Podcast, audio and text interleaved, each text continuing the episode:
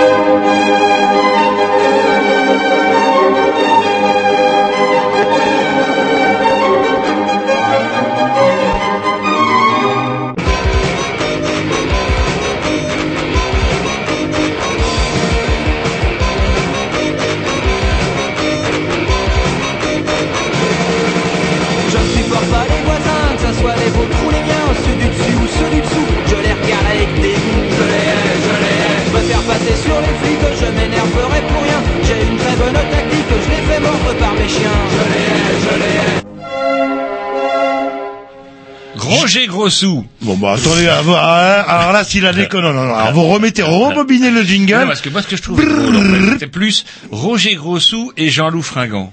Pourquoi? Parce que vous n'écoutiez pas. Celui-ci, il était prêt, vous étiez encore là en train de me bavarder, vous, vous me parliez de vos cadeaux pour Noël, parce que monsieur a eu plein de cadeaux pour Noël.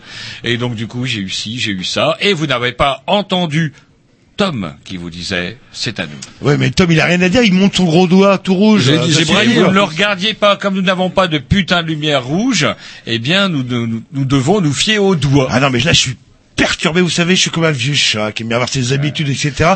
Il faut qu'on reprenne. euh, Ah. Roger Grossou Je- et Jean-Loup Ah, arrêtez, arrêtez, parce que ce sent que 2014, euh, Bienvenue ça va se la passer dimension. Donc je reprends. Jean-Luc Grossou. Et ça va aller mieux là. Roger Fringant. Ah, sans oublier Euh, Tom et et Grovitch. voilà qui pour une fois est là ce soir. Ouais, Euh, bah oui, c'est la rentrée. euh, Attendez, il y a 15 jours, ils ont fait, oui, avant les vacances, ils ont fait chacun leur petit stage de poney. Alors, ah, je ne sais pas, ça c'est une manie chez les jeunes, le poney. Alors, est-ce que C'est la un- remise à niveau pour la technique en fait. On n'a pas le choix. On est obligé de passer par au moins euh, trois semaines de stage de poney intensif. Ah, ah. Avec vos pieds qui traînent de chaque côté du poney. Ah, c'est vous ça. êtes Le but, le but à la fin du stage, c'est de réussir à arrêter le poney Avec ses pieds. avec les pieds. Bref, vous écoutez les Grignoux si on est mercredi, si on est dimanche, si vous êtes sur Internet, et les Grignoux qui vous souhaitent d'abord une bonne santé, et ensuite une bonne année. Et surtout une bonne santé. En Oui, ah, fait, c'est que- ça qui compte. Enfin, vous verrez, quand vous aurez nos âges, vous comprendrez ce qu'on veut dire, là. Ah, vos âges, vos âges, c'est vous qui dites Bah, ça. vous êtes plus vieux que moi, hein, Roger, excusez-moi, là, là. Bon, ok, il y a deux mois qui nous séparent, mais ça fiche la trouille, hein. Dans deux mois, je vais devenir comme vous. Ça, j'ai peur. Allez, on se met un petit disque, programmation à Jean-Loup. Non, non, programmation Non, en Grovitch, dessous, il a non, trouvé. non, Ah, bon. Ouais, ouais, Programmation de alors, nous. Pas de problème. Eh ouais. C'est vraiment le Joseph Staline de l'underground. Cool. Love. Ouais. Peace. Ouais, du peace and love, vous allez voir. Et je suis encore Stone dernier. Sour. Bah, ça, vous l'avez choisi. Ouais, mais je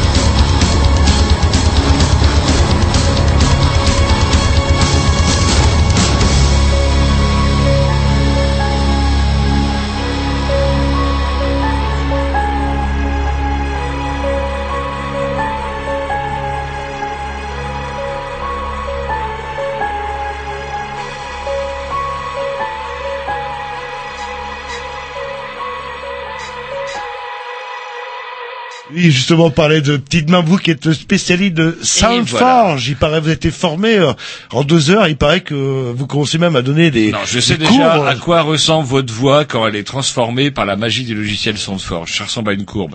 Une courbe qui monte et qui descend. Voilà. Et est-ce qu'on peut la rendre plus pointue ou plus longue On peut la rendre plus pointue. Si on parle plus fort, euh, hop, poup, poup, là, que- ouais, On peut compresser. C'est... On peut compresser tout ça. Bref, en fait, on parlait plus exactement des petites mains. Pourquoi? Parce que ce soir, c'est une émission que nous devons à euh, Erwan, dit aussi l'Irlandais. Dit aussi votre petit, alors lequel Vous avez beaucoup de petits. Il là. était rouquin, moi je l'ai connu. euh, Il était, roux, oui, vous l'avez fait sauter et- sur vos genoux, quoi. là. Le ça- problème ça- du roux, c'est que ça ne tient pas. Sauf que ça ça- travaille toujours autant. Ça bosse, ça bosse, ça Et bosse. ça explique sa démarche de cow-boy aussi. euh, là, Sans doute.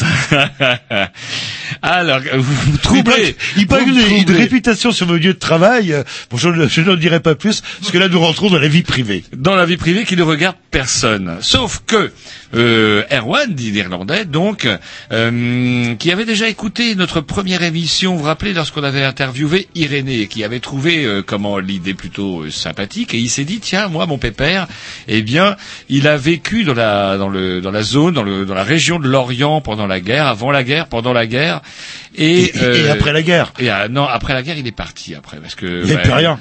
En tout cas, comment il va nous raconter un petit peu ce que c'est que ou ce que c'était en tout cas que euh, la vie d'un gamin de 15 ans en 1939. Il s'appelle Eugène, si je ne dis pas de bêtises. Et donc du coup, Eugène, il va nous raconter comment à 15 ans on fait pour se démerder en 39 alors que les Allemands sont aux portes de la ville. Enfin, plus exactement 40 un an plus tard. Voilà, donc une rubrique qu'on a, on a appelée euh, mémoire et vous allez découvrir euh, tout à l'heure le jingle qui est en cours de montage. Voilà. Mais auparavant, alors on a combien de temps, ami technicien, du coup, avec euh, l'interview de Gênes? Il est 21h15. Il faut- On a, il nous reste un petit peu de temps pour faire un peu de rubrique de la semaine? Oui, oui, on a 10 minutes maxi. Voilà. 10 minutes, bah, c'est parti. Ça va le faire. Un petit extra programmation à Jean-Loup. Voilà, bon, un petit air un petit peu euh, guilleret, on va dire. Allez, quand même, euh, c'est le 2014, c'est super.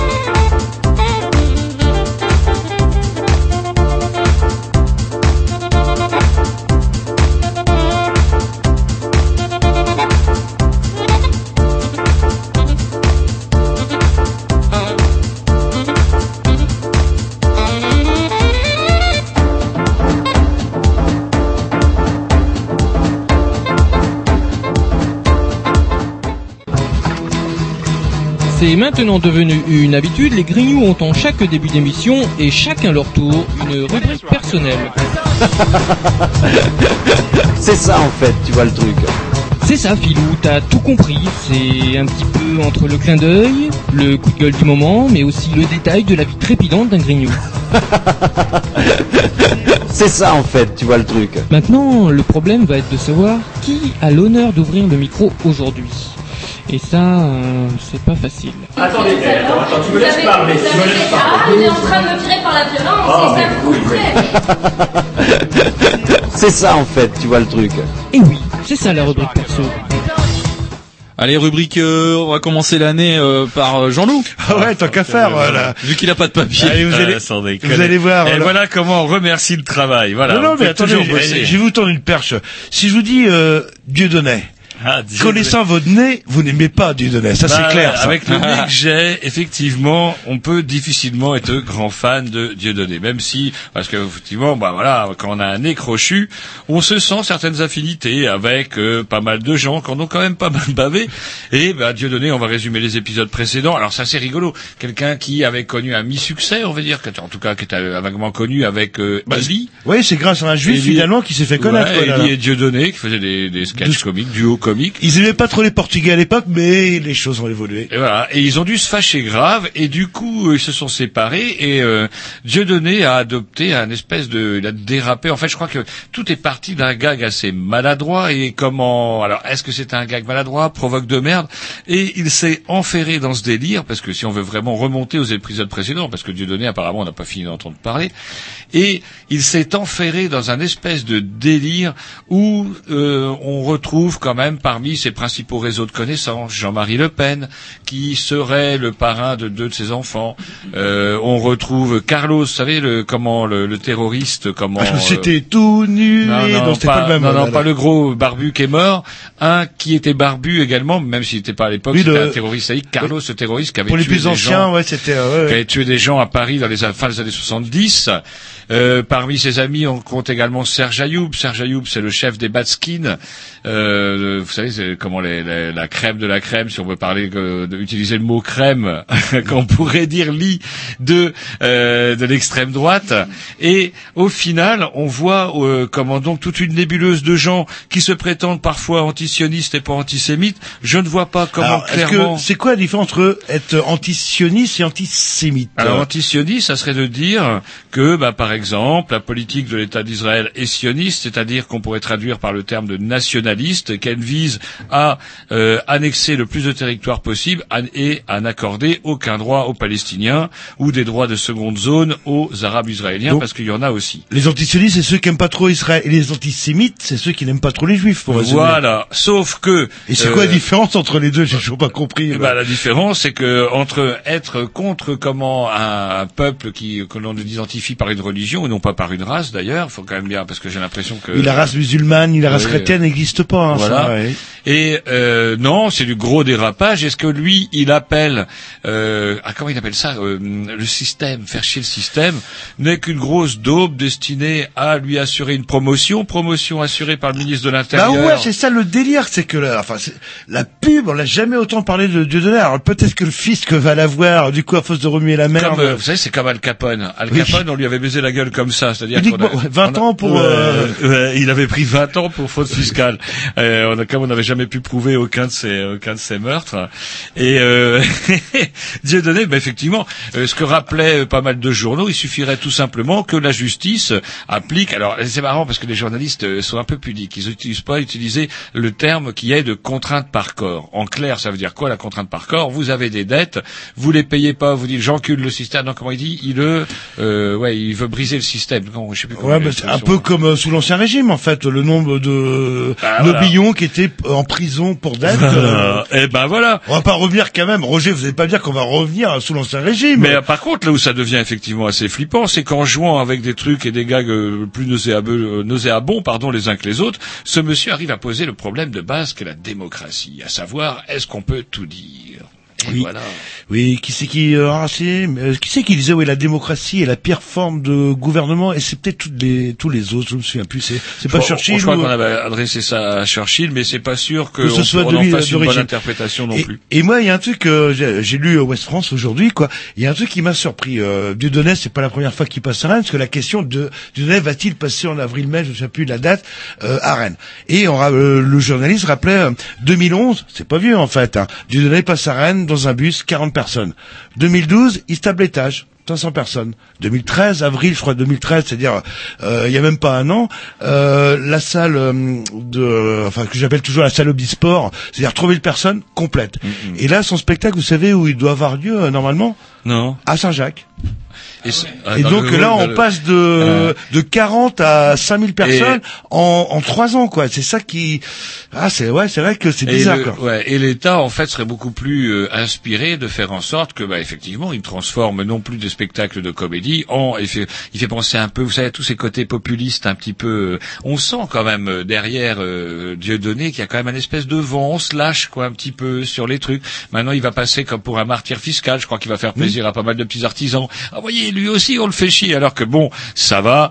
Euh, lorsque, enfin, je sais pas, il y a des blagues. euh, Et pour revenir sur ce, loin d'en être. ce fameux geste, euh, la, euh, juste j'ai oublié comment, la, la, la, la, Euh, la, la, ça la quenelle. la quenelle. Eh ben, vous, vous La avez, quenelle- alors justement, euh, la on- quenelle, c'est vieux comme, enfin pas vieux comme Hérode, c'est vieux comme Stanley Kubrick. Ça remonte à un film qui s'appelle Le Docteur Folamour, et dans lequel on voit un savant nazi qui bosse pour le compte des Américains et qui a un bras mécanique parce qu'il avait dû perdre son bras au siège de Berlin. On imagine. ou à Stalingrad. Ou à Stalingrad, allez savoir, où les, les Allemands allaient se promener en vacances. Sauf que son bras, il se lève, son Comme- bras, il se lève, il baisse, il baisse son bras, et donc du coup, euh, comment, euh, au final, à la fin du film, alors que la planète, euh, comment explose de toutes parts, le, le nazi se lève et il fait, Mein Führer, je marche, c'est un miracle. Voilà. Mais c'est vrai, j'avais, euh, enfin, j'ai vu le film, j'ai complètement oublié cette version, est-ce qu'on sait pas trop, est-ce que j'encule le système, etc.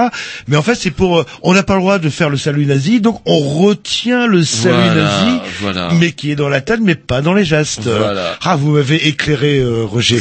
bah, regardez donc, euh, Docteur Folamour. Ah, par contre, je sais pas si Et ça puis bien. Dieudonné au- me fait rire, mais quand on agite un peu plein de merde, ça me fait toujours rigoler de le voir se trimballer avec ses deux X-Men derrière. Est-ce que vous avez vu la gueule de son service d'ordre à Dieudonné Au secours. À côté de lui, euh, vous me mettrez le premier qui a un Ah, attendez, de vous préparez votre euh, Allez-y, vous êtes parti dans. Vous me mettriez, comment dirais-je, le- vous allez le voir, c'est le premier avec un petit triangle. Vous savez, comme les, les bornes de, les bornes de travaux, là, orange. Depuis que Roger euh, contrôle Sunforge et iTunes, ben, hop, en direct, il est obligé d'annoncer sa formation. Allez-y, Roger. Et donc, du coup, on parlait de quoi? De Dieudonné, et on parlait plus précisément de Ah, je ne sais plus où est coupé la Ah, chic. mais ouais, mais c'est lui qui m'a coupé Mais la bon, chic, je moi, il y a un truc, euh, regardez, les nègres, ils nous emmerdent, ça non, fout la merde, C'est son la service d'ordre. Je parlais de son service d'ordre. Or, c'est gentil d'a- d'a- d'alimenter la haine, de, de remettre pas mal de merde. Et lorsqu'on se trimballe avec deux gorilles à côté de qui King Kong passe pour des nains, je trouve que c'est aussi un petit peu, enfin, je sais pas, c'est, ouais, vas-y, bah, tu vas avoir affaire à mes grands frères. Non, et puis en plus, il y a un autre truc qui me fatigue, c'est tous ceux qui se, on parlait justement de l'antisionisme et de l'antisémitisme, tous ceux qui se prétendent être de l'antisionisme, au rang desquels on trouvait, bah, par exemple, Saddam Hussein ou le défunt Ben Laden, une bonne tripotée de tyrans et d'assassins, et qui se prétendent aussi antisionistes, lorsqu'en fait, euh, leur principale préoccupation, c'est de faire gonfler leur gueule et leur compte en banque, Dieu donné le premier, et euh, ou alors de faire parler d'eux, et les Palestiniens, ils en ont pas grand-chose à foutre. Voilà, bon, il- en fait, pour équilibrer, il ferait un juif qui s'appelle les dieux et qui se moque On des noirs. avait un juif, euh, Jean-Loup, on a fait euh, un monsieur qui s'appelait euh, comment euh, Stéphane euh, Stéphane euh, Ezel, qui était juif, qui a été Ouais. euh, comment dirais-je euh, survivant de camp de la mort, qui a échappé à la pendaison dans un camp de la mort, qui s'est même échappé d'un camp de concentration et qui avait dénoncé l'État d'Israël en disant que l'État d'Israël avait une politique comment presque génocidaire. Je sais plus s'il avait utilisé le terme de peut-être pas génocidaire parce que c'était quelqu'un qui avait mettait toujours euh, un point d'honneur à utiliser les termes euh, à leur Précis, bon escient ouais. mais en tout cas qui parlait de politique ultra répressive, en tout cas à l'encontre des Palestiniens, ce qu'il faudrait être le dernier des cons pour pas s'en rendre compte. Bon, vous allez le voir au mois d'avril là, Non. le- ah. Et on n'a pas besoin Bah, Même de si on vous offre la place. même si on m'offre Deux la places. Quoi, par contre, en plus, c'est c'est complètement couillon. Il suffit de laisser faire son spectacle, pouf, d'enregistrer le spectacle et de l'allumer. À chaque fois, il y aura matière à point. Non, on pourrait y aller, on irait dans le Une truc, bonne vieille Bastille. on irait dans le truc VIP et on pourrait même l'interviewer. euh, enfin, moi, pas vous. Ou alors un Je pense combat, que vous allez le un- refouler, un combat au couteau entre Manuel Valls et Dieudonné, sans les gardes du corps à Dieudonné. Et, et l'espadroin, il est pas commode non plus. Il faut pas Ah. sur- surtout celui qui vient euh, de la guerre civile. Allez, un petit 10 parce et que après, j'aurais une, je- Eh, alors une pa- toute pa- dernière. Alors, bah, justement, Non, on mettra le allez-y, allez-y. Vous le Colorado. Colorado, Oh, rien, mais est-ce que- Légalisa- dans- De quel monde vivez-vous? Légalisation. Voilà. Alors, pas dépaylisation, légalisation. légalisation, même dans un but récréatif.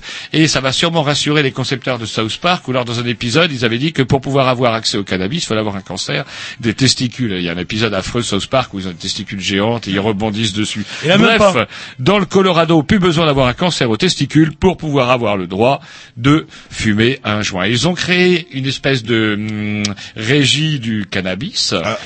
Ils ont estimé shops, pour résumer un peu. voilà, ils ont estimé. à Attendez, la loi est encore plus cool qu'en Hollande apparemment. Les et- quantités sont plus importantes, je crois, les Ouais, quantités légales. et, et ce qui est rigolo, c'est qu'ils ont estimé déjà le budget que ça allait leur rapporter, et justement, ça commence à créer un petit peu, en tout cas, un mini débat chez nous. Et j'ai entendu un débat sur France Info ce matin où il y avait un quelqu'un qui comparait les chiffres de la prohibition chez nous et les chiffres de ce qu'on comptait, ce comptait l'État du Colorado. Quand l'État du Colorado estime gagner 30 millions de dollars par an du fait des bénéfices de la régie, nous, ça nous coûte autant pour rien qu'en politique répressive et on vous parle même pas de la prison. Oui, oui, non, mais c'est vrai qu'avec les milliards qui brassent, il de dépénaliser, de taxer, normal. Hein, là, le- Et puis bon, je pense qu'une partie euh, du déficit, euh, bon, bref, allez, on rêve, on rêve, on rêve. La gauche est au pouvoir, j'avais oublié. Ouais. Et mais ne vous inquiétez pas, la France est un pays où on aime bien les cachetons. Et, un- et attendez, et un labo vient de mettre au point, un labo français vient de mettre au point une substance qui permettrait de rendre le cannabis euh, bah, dégueulasse un petit peu. Vous vous rappelez comme dans Tintin et les Picaros, quand le professeur Tournesol met un produit dans le whisky du capitaine Haddock. Il a fait ça. Eh ben on aurait inventé ça, ce qui fait que à défaut de pouvoir fumer, on pourra moins en prendre des cachets pour dégueuler. Ouais, ouais, bon, bon. Allez, un petit 10 parce que euh, leur tourne, leur tourne. C'est parti, programmation.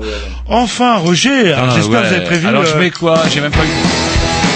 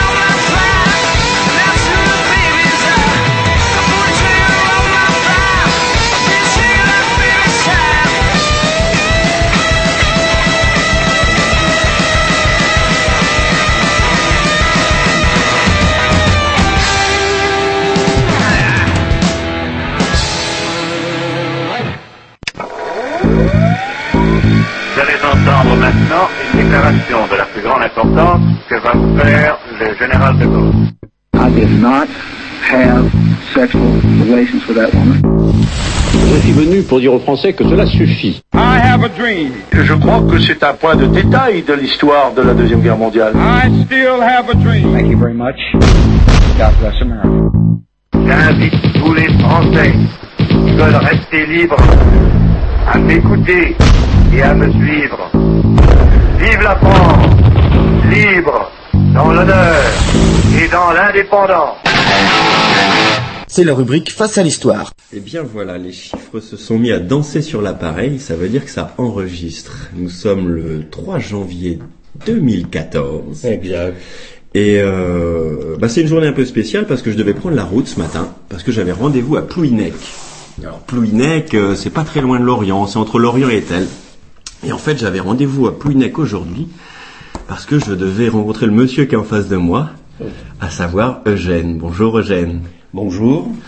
Et si on avait rendez-vous, c'est parce que, on peut le dire, hein, ça va pas être, ça va pas trop vous écorner votre coquetterie. Vous êtes un monsieur de 89 ans.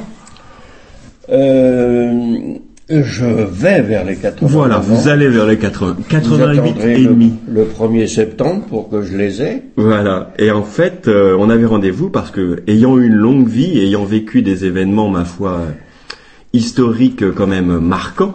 Oui. Vu l'expérience, vu l'âge, vous avez forcément vécu des choses que je n'ai point vécues. Et étant fan d'histoire, ça me paraissait inconcevable de laisser partir tout ça.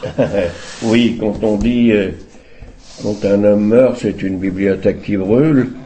Euh, J'aurais pas cette prétention, euh, mais il y a bibliothèque et puis petite bibliothèque. Alors on va visiter votre petite bibliothèque Ouais, aujourd'hui. exactement. C'était l'objectif de cette visite. Donc on vient de se servir le café, la machine tourne. Oui.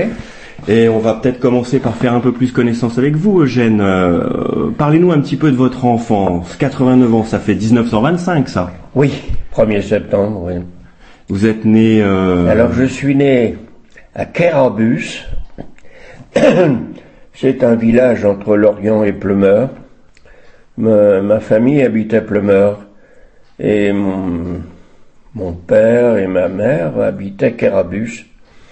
C'est un, comme je viens de, de- de le dire, un petit village ah entre euh, Lorient et Pleumeur. Et ensuite, à la mort de mon père, je n'avais que trois ans, mais je l'ai pas connu, j'ai pas, j'ai aucun souvenir de lui.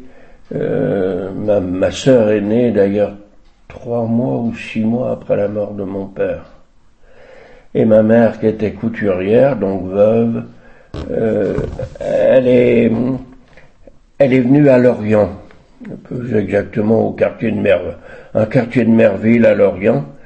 Euh, pourquoi? Parce que les aides sociales étaient plus intéressantes dans une ville plus importante comme Lorient, et surtout que Lorient, euh, tout- ça a toujours été euh, socialiste. hein. Le, le maire a toujours été socialiste, et donc ça tient à ça à l'arsenal. hein.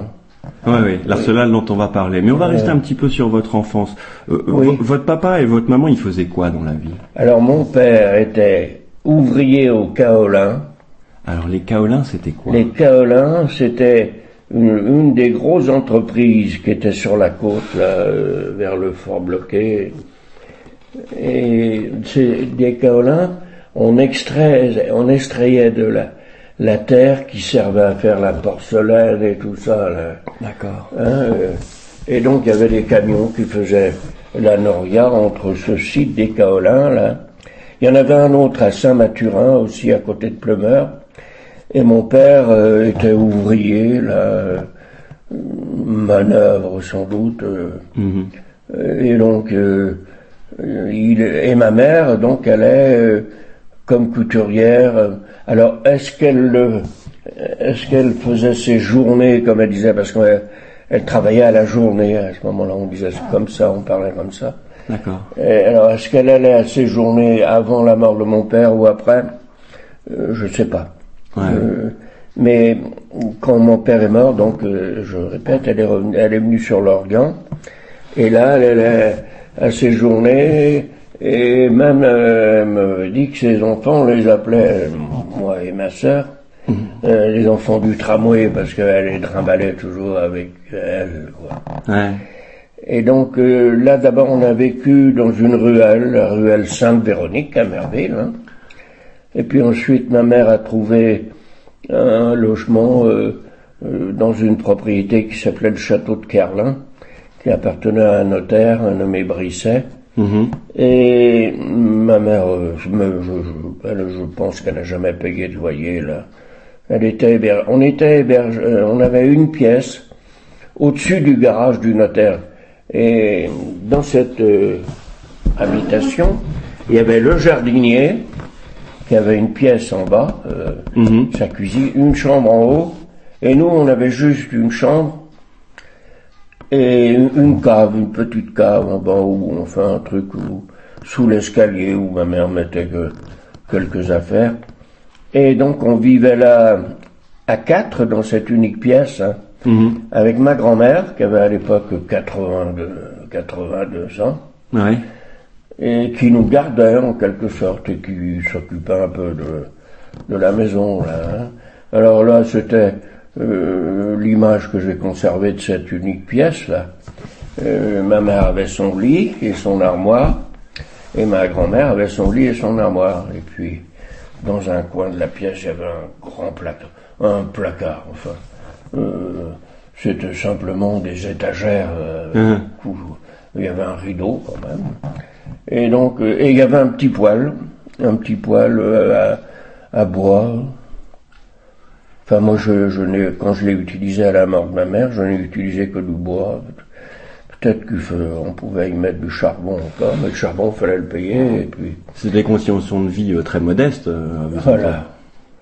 Et ma grand-mère, d'ailleurs, euh, bon, euh, donc ça, ça, ça a duré euh, jusqu'à. Alors, ma mère, évidemment, euh, souhaitait que je commence à travailler le plus tôt possible. Mhm. Et donc, euh, l'ambition, c'était de, la- de me faire entrer à l'Arsenal. Mhm. Parce qu'à l'Arsenal, c'était l'assurance d'être euh, d'être gardé tout le temps. Fonctionnaire. Euh, ouais, oui, c'est ça, oui. On peut pas appeler ça. C'était ouvrier d'État, si tu veux. Je sais pas si ça peut s'assimiler à fonctionnaire, je pense. Mais ouvrier d'État, on devrait avoir une certaine. oui. Alors là, tu, euh, l'arsenal, euh, euh, c'était euh, en quelque sorte euh, euh, l'aristocratie ouvrière de la ville. Sur tous les autres, comme mon père, bon, au Caolin, c'était euh, tout venant, vois-tu. Tandis qu'à l'Arsenal, euh, il y avait la possibilité, attention, de passer chef d'équipe. Chef d'équipe, comme il disait. Bon, et de progresser, de passer à agent technique, hein, c'était contremaître, ingénieur pour les meilleurs, de, de direction de travaux, on appelait ça. Mhm. Et tout ça, c'était couvert par des ingénieurs du génie maritime, des ingénieurs de direction. Mhm. Hein et, et donc, euh, ma mère, euh, son, son ambition. Alors, en quittant l'école communale après le certificat d'études, j'ai été faire, j'ai- je suis rentré à l'EPS, ça s'appelait l'EPS, école primaire supérieure. Mhm. Et là, à l'école primaire supérieure, euh, euh, en deuxième, troisième, quatrième année, ils, ils, ils appelaient ça deuxième art, troisième art, quatrième art. Ils préparaient le concours des arts et métiers, d'ingénieur des arts et métiers, tu vois. Mhm. Mais et, moi, je suis rentré, euh, donc, euh, j'ai fait une année, et dès que j'ai eu mes 14 ans, parce qu'il fallait 14 ans pour euh, postuler pour entrer comme apprenti. Mhm. Alors tous les ans, l'Arsenal, la direction des constructions et armes navales, ça s'appelait comme ça à l'époque, la DCN, faisait un concours. Pour, il prenait 60 apprentis tous les ans. Et on était... Alors ma mère m'avait dit, faut que tu te présentes, hein, il faut, faut que tu rentres à l'Arsenal. Hein, parce que... euh, Et du coup, elle surveillait vos devoirs euh, de manière assidue. Hein Elle surveillait vos devoirs et votre Non, scolarité de manière non. assidue. Non, mais bon, elle supposait que euh, je- ma grand-mère non plus, elle m'était d'aucune utilité. hein. Et donc, on était 350 à se présenter pour les 60 places. C'est une sacrée timbale à décrocher. hein. Mhm, mhm.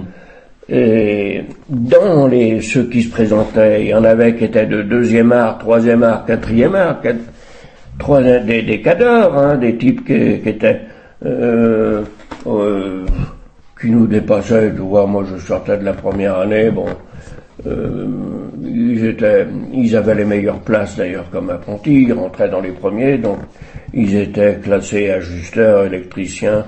euh, les autres, les derniers. Selon le, étaient, votre- ouais, le ouais. classement que vous obteniez, vous aviez un poste plus ou moins euh, Oui, après il y avait les charpentiers fer, menuisiers, euh, Hmm. je sais pas trop comment se faisait la répartition.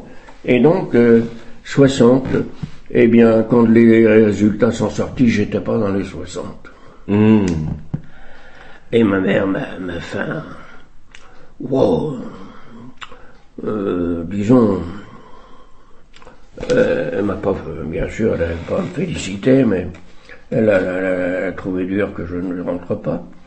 Et là encore, tu vois, dans la vie, c'est tout est affaire de circonstances. Il s'est avéré que le 1er septembre, il y a eu la déclaration de guerre.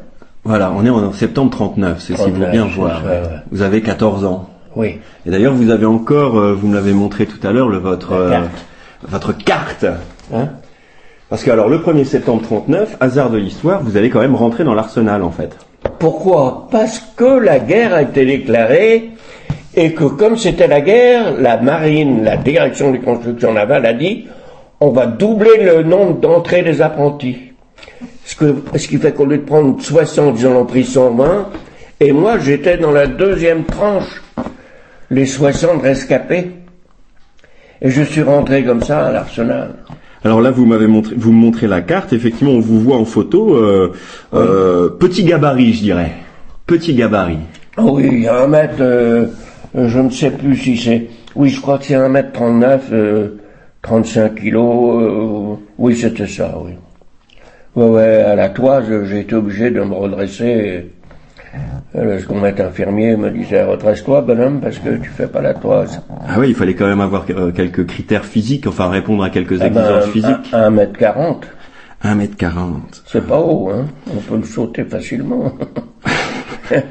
Et donc on- vous rentrez comme apprenti. Alors c'est à quel poste? Qu'est-ce que vous vous apprenez quoi en fait dans cet euh, arsenal? Il servait à quoi cet arsenal? Oui, il sert à fournir euh, tous les ouvriers et les cadres nécessaires à la construction navale, à la réparation des bateaux de guerre, à leur euh, équipement, à leur entretien, à leur réparation. Et donc, moi j'ai été... euh, alors, pourquoi encore? J'ai été affecté ajusteur électricien. D'accord. Et quand on commence comme ça, alors, je- je- on avait été obligé de me mettre un tremplin parce que j'arrivais pas à aller tôt comme il faut pour. Un tremplin, vous voulez dire une espèce de tabouret un... Non, un- un- comme un platelage, comme euh, c'était un truc d'un mètre comme ça, qui avait une épaisseur comme ça, quoi, un truc en bois. Pour vous rehausser. Oui, pour arriver à l'étau. Mais je n'étais pas le seul, hein, en- on était deux ou trois. Hein. Je ne critique pas, je ne Ouais, critique ouais, pas. ouais, ouais. Et donc, euh, et d'entrée de jeu, on nous donne un, un cube comme ça de ferraille qui faisait peut-être 15 cm. Il fallait avec le bédan, le bédan et le marteau et le burin, le bédan et le burin. Mhm. Tu, vois- tu vois ce que c'est qu'un Oui, oui, oui. En burin, je vois, mais bédiné, je dois t'avouer le, je... le c'est celui qui fait la tranchée. D'accord. Euh, tu fais deux tranchées euh, de la largeur de ton burin et, et avec ton burin, tu, tu enlèves le- les copeaux de métal. Mhm. Et là, c'était. Euh, donc, euh, fallait ramener ça à 10 sur 10, quoi. Avec le, le, le, le marteau, le burin, le bédane, la, la grosse bâtarde de, de 350. Et là, j'aime autant te dire que tu avais des, des, des écorchures et des, des, des bosses. hein.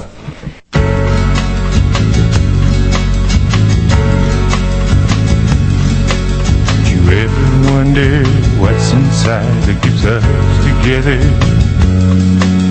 You ever want to take that knife and discover? Like cutting into a sack of green, don't watch our love run away and look at each other. Sometimes it seems we're jumped outside, it keeps us together. I like to think we're not along for the ride, but sometimes I wonder. So gonna cut into that soccer game, see if we're worth it anyway, and look at each other.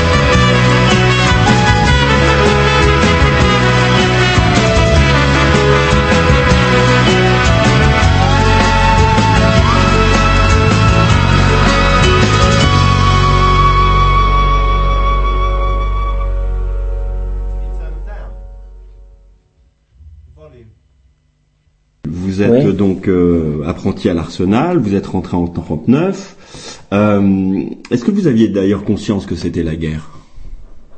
En 39-40, comme ça. Est-ce que vous aviez... Très peu. Très peu? Très peu, c'était l'immédiat, le, euh, le- qui comptait le, le- Les problèmes du quotidien? Voilà, Hein. voilà. Euh, quand les Allemands sont rentrés à Lorient, euh, je mangeais à ce moment-là ce qu'on appelait la gargote, c'était à la coopérative de l'Arsenal, le midi. Mhm. Hein, c'était un restaurant ou- ouvrier. L'application, quoi. ouais, ouais, ouais, d'accord. Non, ceux, ceux qui voulaient manger à la gargote, ceux qui voulaient... Mhm. Et puis je crois qu'on avait peu de temps peut-être pour au, au moment du repas. Ben, J'ai vu des, des ouvriers pleurer Hein À l'arrivée? À l'arrivée des Allemands. Euh, Je peux pas dire que ça me ça m'a ch- ça m'a peiné quoi. J'avais Mais euh, est-ce que vous avez senti quand même qu'il y avait un, un changement d'atmosphère Enfin, qui, qui, qui, qui se passait quelque chose un petit peu quand même? Euh, dans, dans la ville? Ouais, dans la ville, euh, avec vos collègues, vos amis, je sais pas. Non, euh, simplement euh, comme je, je faisais du scoutisme, euh, ça a été un mouvement qui a été interdit d'emblée par les Allemands. Ah oui. Alors donc euh, ça, ça, disons que c'est un, des aspects qui m'a affecté, Mhm. euh, le scoutisme. Mais à ce moment-là, d'ailleurs, j'étais donc euh, apprenti à l'Arsenal. Non, euh, ce, ce qui m'a, euh, ce que je j'ai trouvé un peu un, un peu bizarre, c'est qu'on on a tout cassé dans dans l'atelier. Avant, avant qu'ils arrivent Quand oui, euh, quand ils étaient signalés quoi. D'accord. Il y a eu un simulacre, enfin une euh, l'amiral de Fentagno de Carveregen, hein, Uh-huh. c'est pas de la boîte du jardin, hein, C'est clair. avait fait une, disons, un acte symbolique aux quatre chemins de Guidel. Une, euh, il avait fait un barrage, quoi, avec, il y a eu d'ailleurs trois ou quatre marins de tués, bon. Mhm. Et donc, Et on vous a demandé de, de, de, de détruire tout, tout le matériel oui, on a cassé les boîtes de fusibles, les machins, les tours, enfin, les tours, c'était bête, bon, enfin. Et on n'a pas essayé de d'évacuer euh, les ouvriers ou les marins euh Ah si Alors là, euh, là il y a un épisode qui a pu changer ma vie. Euh, je vais euh, parce que quel, euh, en principe on n'avait pas le droit de se promener dans l'arsenal. Hein. Et on avait ce qu'on appelait un marron, c'était une pièce de béton, euh, de laiton, comme ça, ce diamètre-là à peu près, Ouais. 4 cm, euh, sur lequel il y avait un matricule. C'était le matricule euh, qu'on Personnel attribuait- oui, qu'on attribuait. Mhm. Et donc, euh, euh, on, on- quand on se faisait prendre par la police euh, maritime, les flics, euh, le maritime, ils demandaient tout de suite le marron. Hein. Pour, euh, et bon, euh, qu'est-ce que vous faites là? Pourquoi vous êtes là? Pourquoi vous n'êtes pas à l'atelier? Mais là, c'était la panique. C'était juin 40, c'était, euh, on attendait l'arrivée des Allemands. Alors il y avait un- tous les bateaux pa- partaient, et pas, pas seulement que les bateaux de guerre, les chalutiers aussi. Il y a eu un épisode, un chalutier qui s'appelait euh, La Tanche, euh, qui avait embarqué tous les lycéens.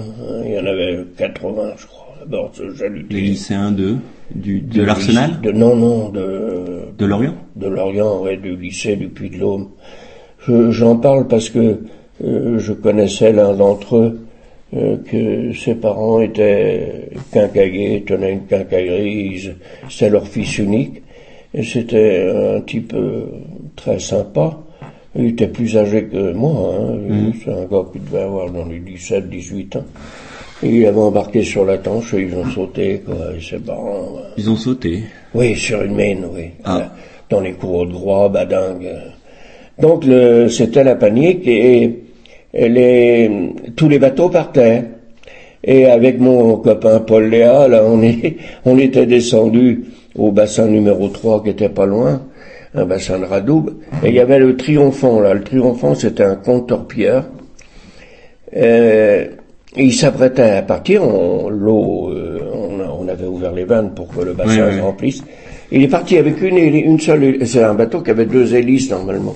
Il est parti avec une seule hélice, l'autre était sur le pont, il était en Il réparation. était en réparation. Et on s'est pointé à la coupée et, euh, avec mon copain Léa à côté de la coupée. Alors il y avait des, euh, des, des militaires, mais des ouvriers aussi qui embarquaient, hein, des, des types qui voulaient partir, qui voulaient pas. Euh, on savait pas ce qu'allaient faire les Allemands. euh. et avec mon copain Léa, on s'est approché, mais là le saco là qui était à la coupée, il a dit allez euh, dégagez là les, les gamins là. Ah ouais. Mais Mais pourquoi vous vouliez embarquer? Pourquoi vous vouliez filer? Eh ben, parle pas comme ça, l'aventure, quoi. L'aventure. Dire, On veut pas nous les boss, hein, on fout le camp et puis partir, quoi. Mhm. Et à ce moment-là, j'avais juste ma sœur et ma grand-mère. Bon, euh, je serais parti, quoi, si on n'avait pas été écarté de Et ils partaient pour où euh... l'Angleterre. L'Angleterre? Ah ouais, ouais, ouais. Comme les pêcheurs de l'île de Saint sont tous partis. Euh, et Et donc le, le, le, saco, là, le fusil marin, vous... Les vous deux, les deux. Ah ouais, ils nous ont, ils nous ont pas laissé. Ils nous ont dit allez, allez. Et on voyait les ouvriers qui partaient en bleu de chauffe, hein, Ouais. en sabot, en bleu de chauffe, et qui euh, couraient sur la passerelle là pour embarquer. Là. Hein. Et là, il nous a dit non, non, euh, Trop petit, ouais, sans doute. trop, trop, trop, trop petit, trop jeune. euh, Hein. je sais pas, il nous a écartés, quoi. Peut-être en disant, euh, enfin, les parents, qu'est-ce qu'ils vont dire, là, qu'est-ce que Mm. c'est que ça. Donc, je suis pas embarqué, je suis pas embarqué, je suis pas parti en Angleterre. Et donc, quand euh, les Allemands sont arrivés, c'est là où vous étiez en train de manger euh, à votre cantine, c'est ça? Oui, oui, quand ils arrivaient, oui. Et les, les premiers que vous avez vus? Euh, C'est un, deux motards, euh, Deux motards. un motard, enfin un sidecar. Un sidecar, on les avait arrivés dans les euh, il n'y avait plus pas grand monde dans les rues. Hein. Il arrivait à l'Arsenal, quoi, Hein. Euh, à la préfecture de maritime qui était à ce moment-là dans l'enceinte de l'Arsenal. Quoi. Ouais, parce qu'ils ont ils ont forcément essayé de prendre tout de suite le contrôle de l'arsenal. C'était stratégique, je pense. Ah oui, oui, oui. Et d'ailleurs, euh, le, le contre-amiral là, qui était responsable des sous-marins, la Donitz, euh, il est venu en inspection très vite euh, parce que, bon, euh, le, le conflit continuait, bien sûr, avec Mm. l'Angleterre. Et lui, donc, il était chargé plus spécialement de la guerre sous-marine. Et il est venu faire une inspection à Lorient et il a tout de suite fait réquisitionner les grandes villas qui sont au Carnével, là. On appelait ça les, euh, les villas des, des con- euh, des usines de conserve, là, les, les, les, les- les propriétaires des conserveries, là, qui étaient les types. Et donc, il y avait là, là des trois grandes villas, et tout de suite, euh, il a vu l'emplacement et tout, et euh, ça c'est la, la, la construction de la base sous-marine a été décidée. quoi. Voilà, c'est à partir de 41, je crois, effectivement, Voilà, que les ouais. Allemands vont se mettre à, à construire. Ouais. Mais vous, euh, en tant qu'apprenti de l'arsenal, euh, Oui. euh, ils vous employaient, euh, les Allemands? Ils faisaient quoi avec vous? Oui, on, a, on, a, on a continué à, à notre apprentissage. D'accord, vous avez continué votre scolarité avec cette fois euh, Oui. des Allemands présents à l'arsenal. alors. Oui, oui, oui, oui. D'accord. Oui, Et ça, oui. ça se passait, c'était géré comment du coup euh, les relations avec ces, bah, avec ces Allemands quoi? Oui, on on n'avait pas de relation. Chacun dans son non, coin? non, oui. Euh, ce qui se passait, c'est que, mais c'est après, lorsque la, la base sous-marine a été créée, euh, quand les équipages rentraient de mer, après quelquefois un mois de mer, euh, euh, d'ailleurs ils arboraient tous les pavillons, il y avait la, la fanfare qui les attendait, et puis euh, l'état-major qui était là pour les féliciter parce que ils avaient coulé Des cargos des, des, choses comme des- ça. ouais, des bateaux, des- des- ils avaient du tonnage à leur actif, bien sûr. Et donc euh, ils faisaient, ils dégageaient quoi. Alors il fallait pas rester sur les trottoirs quand euh, ils étaient en foire là et que ils sortaient des, des, des, des bars et autres avant d'aller euh, se reposer pendant peut-être 15 jours, je sais pas. Dans le- et ils avaient euh, au château de Pont-de-Calec, là, ils avaient un lieu de repos, quoi, où ils se refaisaient un peu une santé après leur euh, euh, leur claustration dans, dans ces sous-marins là. Donc c'était le le, le seul. euh, S'il y avait deux deux, euh, il y a eu au, au départ là, de- des officiers allemands qui ont couché à la villa là. Du- du notaire du notaire, oui. votre famille habitait. Et je me souviens, j'étais avec les fils du notaire en train de regarder euh, un camion de- qui était devant les fenêtres. Là, on était, et il y avait un chauffeur là, qui était bien, euh, bien, on voyait qu'il était bien nourri là. Il, il mangeait beaucoup de saucisses sans doute. Et on, on était autour, quoi. Et le, le notaire, il était au premier étage, il nous a interpellés en nous disant euh, ne restez pas là, quoi. Hein, L'air de Mm. dire euh, euh, bon, que c'était Ouais. c'était des Allemands qu'il fallait une certaine retenue avec. eux. Et donc euh, non, ce qu'il y a, c'est que il y a eu après euh, bon, c'était les bombardements. Alors, euh, Ouais. Oui, parce que du, fait du développement de la base, et puis qui est devenue une base de sous-marins quand même très importante, effectivement, les, les Anglais n'ont pas laissé faire. Je crois que c'est surtout 43, je crois, où, Oui. où ça a tapé dur. Oui, oui, le- la ville, comme ils, ils, ils ne sont pas intervenus parce qu'ils avaient d'autres chats à fouetter, en particulier en, en Cyrénaïque et ailleurs, ils, ils n'ont, quand ils ont construit la base, euh, les Allemands, d'abord la population de la ville avait doublé, hein, avec le nombre d'ouvriers étrangers qu'il y avait, il y avait des baraquements partout. Ouais. Ah, Euh, Vous avez croisé des, des ouvriers étrangers Ah oui, oui, oui, oui, oui, oui. Et là, euh, ils, ils auraient dû, euh, donc, donc les- les- il y avait des baraques partout, et il y avait l'organisation TOD, hein, c'était l'organisation du travail, et, et ils auraient dû intervenir les, les, les Anglais quand il y avait le coffrage, Ouais. encore euh, des alvéoles. construction. mm. Mais bon, ils avaient d'autres chats à fouetter.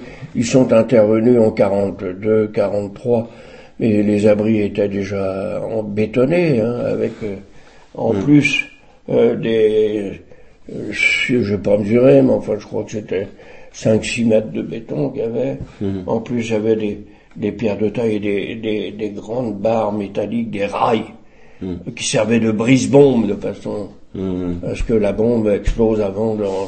Et donc les, les Allemands, les Anglais ont vu que ils nous- euh, elle était indestructible cette base. D'ailleurs, la preuve, Elle est toujours là. Ouais. Et donc, euh, à ce moment-là, euh, tout le monde d'ailleurs pendant les bombardements voulait être à la base. Hein. Mais il laissait rentrer les gens dans la base Non, pour s'abriter non, non, non. On pouvait pas rentrer dans cette base, Non, êtes jamais non, non, rentré non. dedans. Ah, non, non, non, non, non, non, non. Euh, C'était euh, tout les, le personnel euh, de l'orga- l'organisation TOD et le- la crèche euh, marine, quoi. Bon. Kriegsmarine, ouais. Ouais, ouais. Et donc, le, euh, les, les bombardements, les Anglais où ils sont, ont, ont compris qu'ils ne pouvaient pas détruire la base. Alors, ils ont incendié la ville.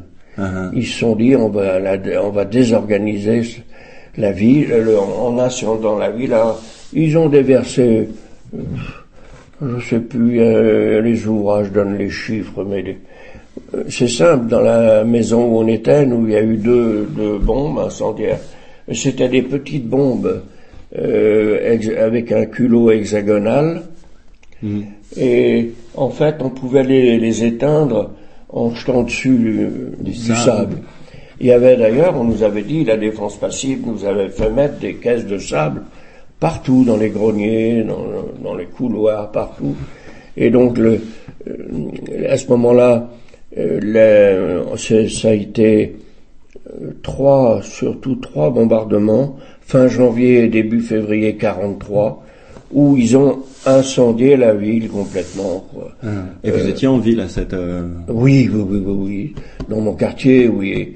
Et tout le monde, bon, il y a eu l'exode, quoi. Il y a eu le, la, la ville a été déclarée. euh, enfin, il a fallu, il n'y avait plus de, de commerce, il n'y avait plus rien. il avait- Il tapait de nuit ou il tapait de jour?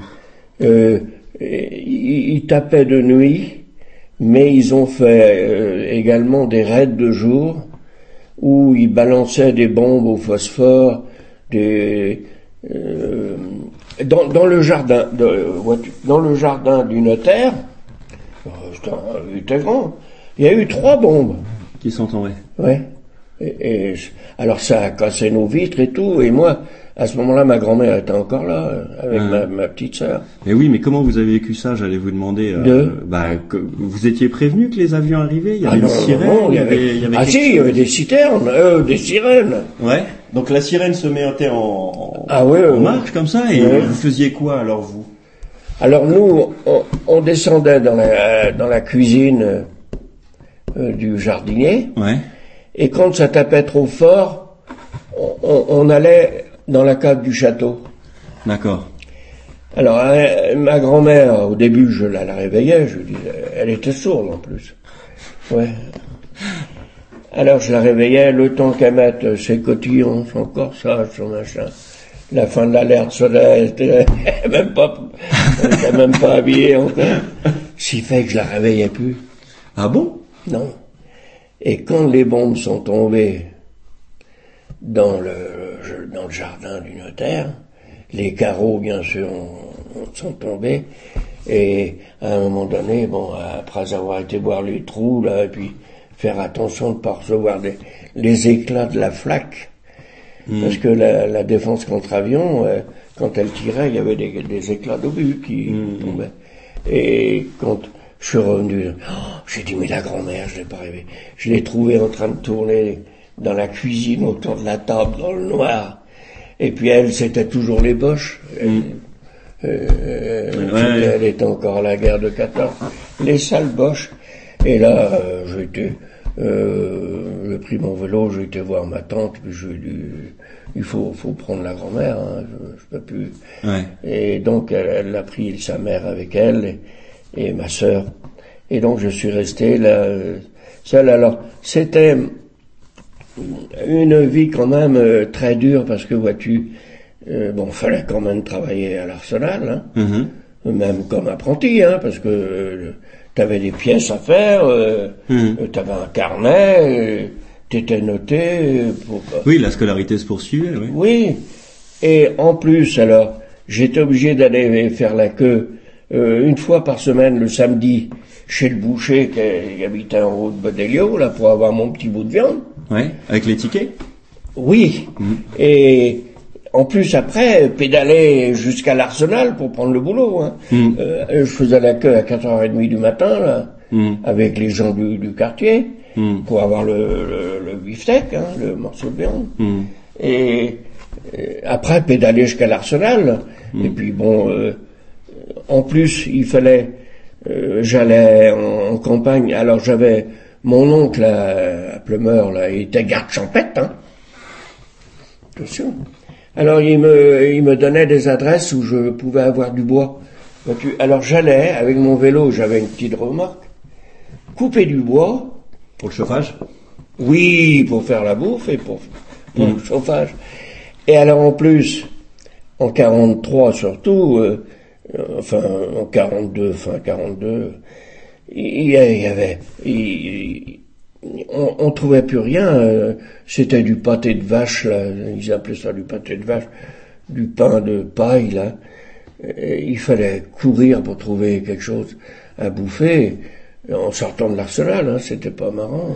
Donc il fallait gérer tout le quotidien et euh, Eh la oui. scolarité, plus la famille en fait, la Oh, grand-mère Oui. oui. Et les bombardements par par dessus. Ouais. Les journées n'étaient pas tristes. Ah, c'était, ça a été une période. euh, mais vois-tu, euh, à cet âge-là, on relativise euh, beaucoup. Euh, Hum, euh, ça me tomberait sur la gueule maintenant, je me ferais une jaunisse. hum. Mais à cet âge-là, je sais pas, il y a, y a- il y a, il y a la vie devant soi. Quoi. Ouais. Mais par exemple, ces bombardements, ça ça a pas l'air de vous avoir fait plus peur que ça, on dirait. Ah, si. si? Oh la. Quand c'est tombé dans le euh, dans le jardin là, euh, il y avait la femme du jardinier qui était allée pisser là. Ah ben, elle a pas pu faire un dehors. Hein. Et moi, il y avait une boîte de gâteaux, là, une boîte, de- elle était à moitié vide sans doute. Je m'étais mis ça comme casque là parce que je sentais que ça allait venir. Là.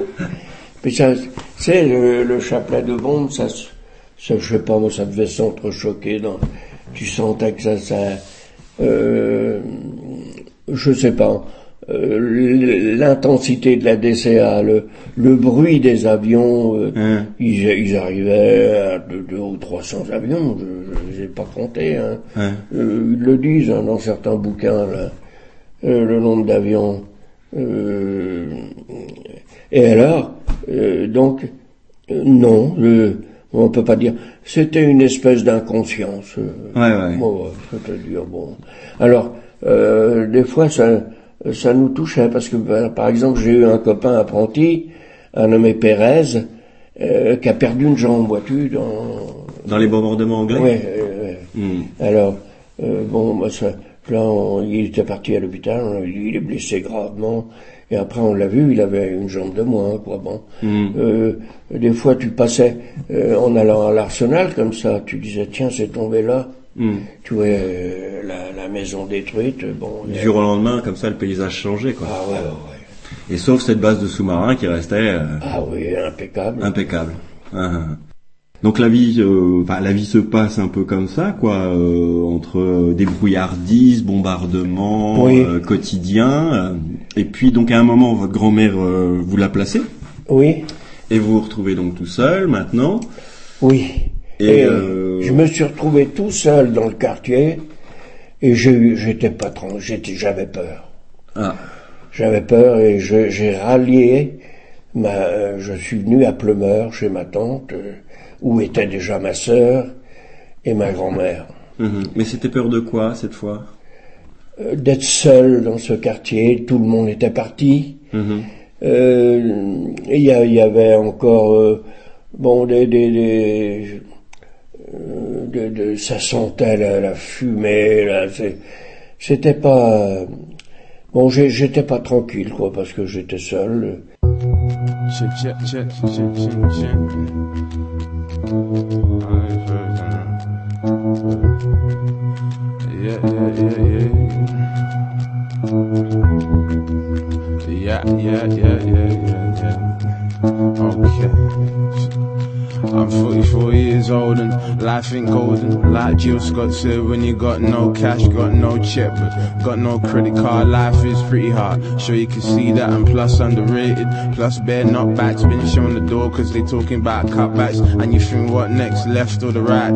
Key in the door, but the door won't open, and heartbeat frozen. Look to the heavens, but nobody's coming, and the pies in the oven, so you stop mind wandering and back to the present. It's a dinner for one with the dimmer lights on, and you trying to get atmosphere like she was here, but she long gone. Like Rocky Balboa and Adrian, teardrops while you sip on the Evian. Yeah. No, no, no, no, no, no, no. Ain't on a license to kill like double O. I just wanna live life and survive it. No, no, no, no, no, no, no. Ain't on a license to kill like double O. I just wanna live life and survive it. I gotta move, man, but it's hard when you're glued in place. I so desperately wanna leave this place. In a steamy hot bath, I just hide my face. The world looks different underwater. I could've had a son or a daughter. When I had a chance, to have chipped to New York. And life is a funny thing, twists and turns. And in the bad times, it just breaks and burns. But as you get older, you just live and learn. You shrug your shoulders and be the bigger man. But I remember nights in December, fairy lights and torn out wrapping paper and happy times. Now it's happy slaps and how big you got and all that crap. I'm not allow that. I know there's the path, but I'll get through if I just remember that. No, no, no, no, no, no, no. Ain't on a license to kill like double O. I just wanna live life and survive it. No, no, no, no, no, no, no. Ain't on a license to kill like double O. I just wanna live life and survive it. I know times are hard. You're against the wall and your head is down. But I think you get there soon. Just have a little faith, mate. It will turn out great. Yeah, it's all mapped out like one of them sat navs. Need to get over there, then down to it. Go down the road and left out the roundabout, head out the window. So much to shout about, I'm naturally buzzing. Allow pessimism, burning the flames like a phoenix. I've risen, well, I hope so. That's the plan in the end. Get a nice house, a few true friends, a wife I can cry with, laugh and create with. Kids so beautiful, they're truly a blessing. But I'm just guessing, just speculating, thinking aloud. You know, that's all I do. And I don't know much, but I know what is vital. Don't want regrets, gonna try my best, but I'm only a man. Do what I can, and I'll go forth with these words in my hand, in my hand. No, no, no, no, no, no. Ain't on a license to kill like double. I just wanna live life and survive it. No, no, no, no, no, no, no. Ain't on a license to kill like double O. I just wanna live life and survive it. No, no, no, no, no, no, no. I just wanna live life and survive it. No, no, no, no, no, no, no. I just wanna live life and survive it. Euh, Et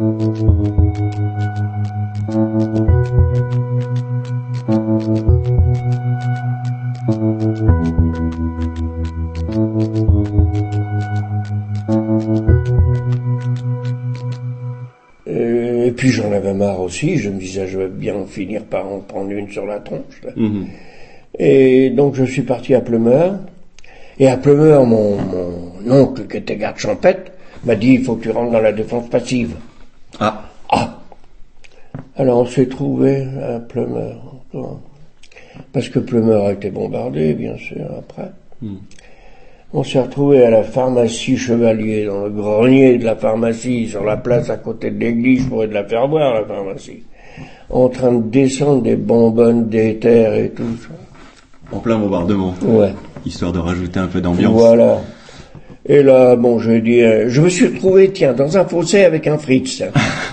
Tous les deux en train de courir, et puis bon, ça tombait, hop, dans le fossé. Et lui, il m'a, il m'a dit un truc, Chase guerre, euh, Chase crise. Enfin, comment dire Oui. Guerre de merde, un truc dans Ouais, le genre. ouais, ouais. Euh, Chase la guerre, non, c'est pas ça qu'il m'avait dit. euh, euh, Bref, il t'avait fait comprendre qu'il en avait plein le cul. Oui, oui, oui, oui.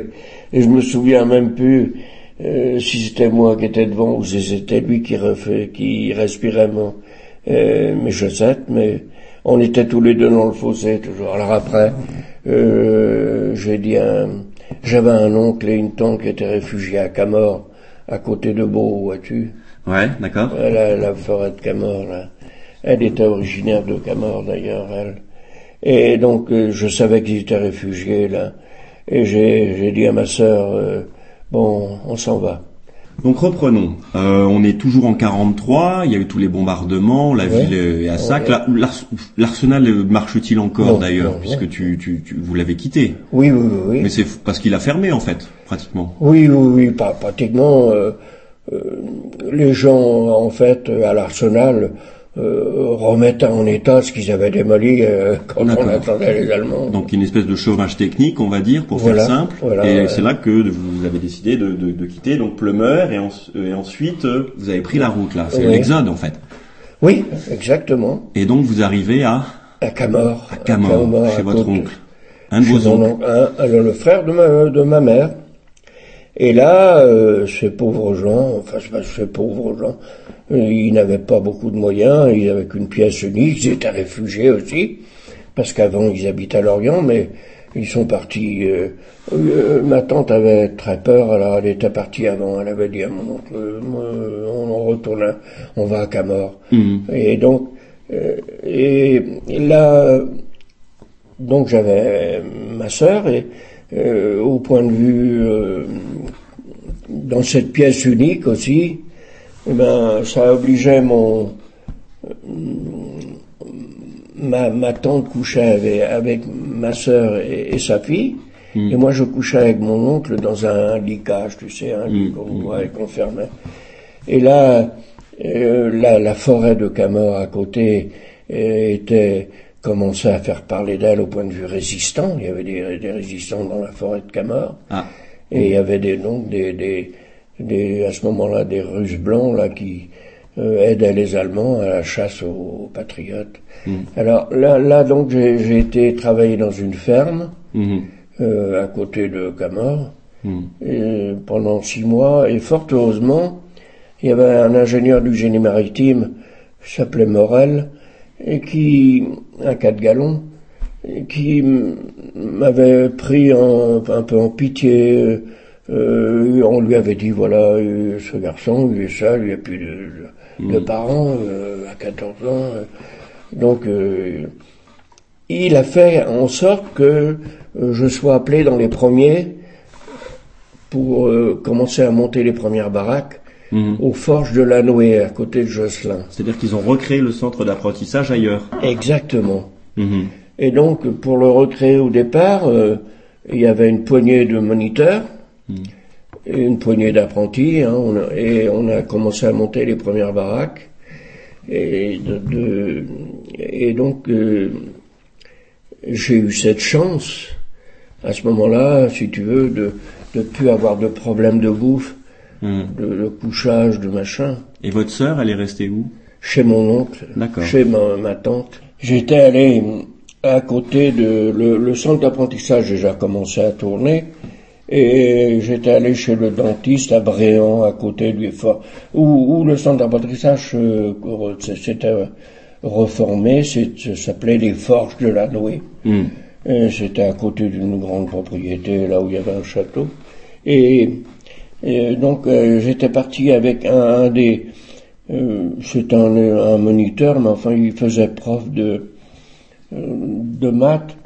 Euh, il avait été, parce que en plus des moniteurs normaux qu'on avait eus, au centre d'apprentissage, la marine avait affecté un, un type qui était en, en quelque sorte un, un animateur. un- Mhm. hein, et puis un autre qui était prof de maths, euh, qui s'appelait André Bastard, euh, qui était après officier de marine d'ailleurs. Et euh, moi je devais, je devais partir euh, au maquis avec Jacques là. Alors vous aviez déjà l'idée d'aller au maquis? Ah oui, mais on, on était déjà, euh, on, on avait des réunions et on, a, on, on était formés, enfin constitués, si tu veux, en, en une unité de on peut pas dire de, de on n'avait pas d'armes non plus, hein. Mhm. mais il y avait un, un- on lui donnait le grade de capitaine, un nommé Tonnerre là qui était instituteur. euh, Dans le centre d'apprentissage Non, au Forge. Au, Au Forge. Forge. Mhm. Hein, C'était l'instituteur du point. Et donc, euh, il était dit qu'on on, on devait se, être constitué en unité à un moment donné.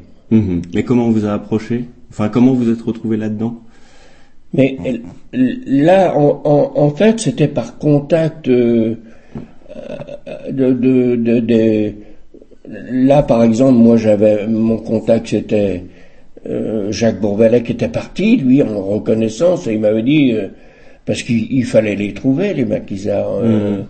Et donc, il m'avait dit quand euh, je- j'aurai trouvé, je viendrai te chercher. D'accord. Il est jamais venu d'ailleurs, mais bon. Et puis après, il s'est fait tuer sur le front de l'Orient. J'étais de garde euh, sur le pont à la Nester, là, quand on en a ramené son corps dans une camionnette, là. Et on m'a dit, euh, euh, j'étais avec un autre gars, là, un nommé Troidac, là, sur le pont, on était de garde.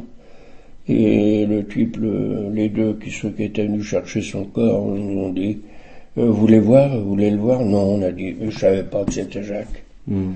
Rose, enfin. Mhm. Donc, pour Sol Villas,